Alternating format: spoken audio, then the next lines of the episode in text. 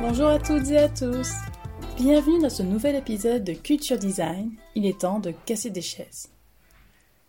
Pour l'épisode du jour, je vais vous parler de l'UX Research.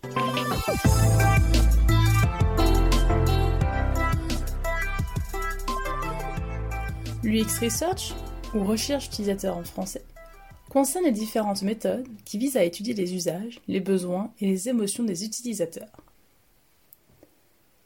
L'UX Research fait partie du processus de conception UX Design.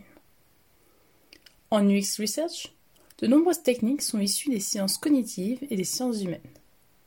C'est essentiellement le premier diamant dans le processus de la pensée design, mais on utilise aussi ces méthodes au moment de la conception et avant la livraison finale du service. Je vous renvoie à l'épisode 20 pour plus d'informations sur le design thinking. L'UX Researcher possède des connaissances approfondies en sciences humaines et maîtrise des méthodes de UX Research afin de savoir quelle méthodologie appliquer à quel moment pour comprendre les besoins des utilisateurs dans un projet donné. Ces experts peuvent également analyser les résultats des études et en extraire des données pertinentes. Outre sa capacité à explorer les comportements des utilisateurs pour les expliquer, l'UX Researcher sait collaborer avec les équipes. La qualité de l'expérience utilisateur du produit découle de la réussite concernant l'identification des attentes et des besoins des utilisateurs finaux.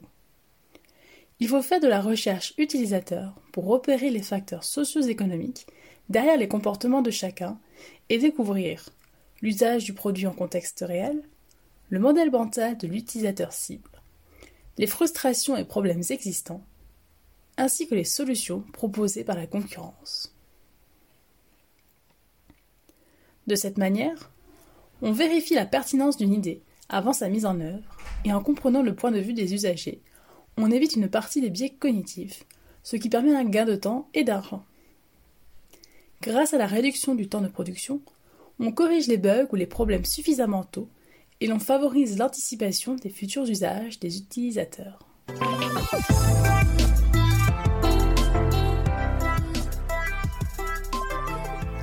Il existe deux types de recherche, la recherche académique et la recherche scientifique en UX. La recherche scientifique en UX va porter sur les sources directes que l'on peut recueillir auprès des utilisateurs et des parties prenantes.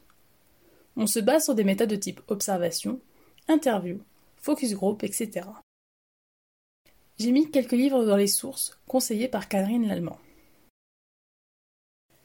La recherche académique porte quant à elle sur l'analyse de l'existant.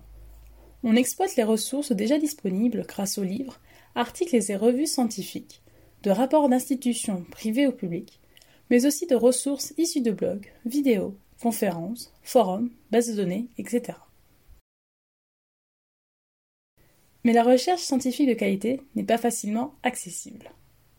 Karine Lallemand, dans son article de blog sur la littérature scientifique, a remarqué que les professionnels de l'UX se confrontent à plusieurs obstacles pour pouvoir accéder aux connaissances issues du domaine académique, dont notamment l'absence d'accès gratuit aux articles de recherche sur les bases de données scientifiques, le manque d'articles de vulgarisation sur les recherches en UX, le manque de ressources en français, la distance apparente entre chercheurs et professionnels, et la séparation des conférences scientifiques versus les orientés pratiques. Pour pallier ces problèmes, l'allemand donne quelques conseils.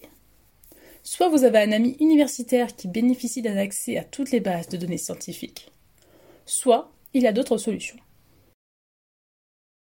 Par exemple, les différents moteurs de recherche, Google Scholar, s'abonner à des associations scientifiques, suivre des chercheurs sur leurs réseaux sociaux, car ils y diffusent leurs travaux de recherche gratuitement, voire même les contacter directement.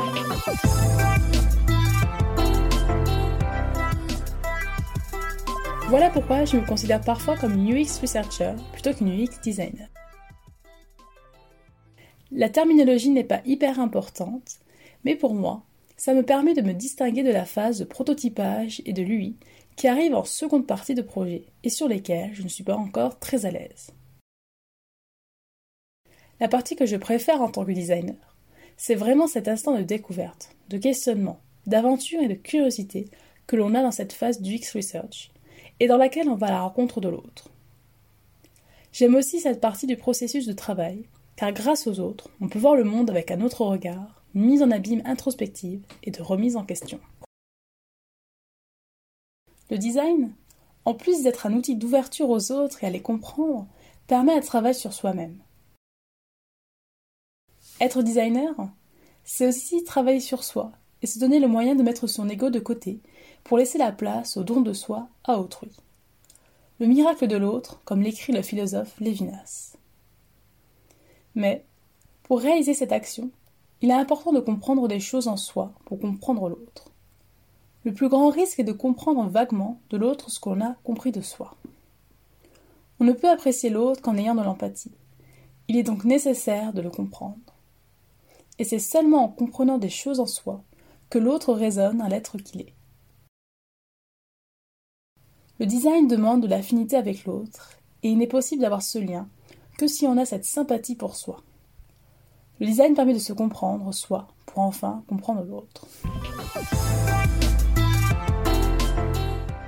Vous retrouverez toutes les sources concernant le podcast sur mon site internet massomarion.wixit.com slash website dans la rubrique blog puis podcast.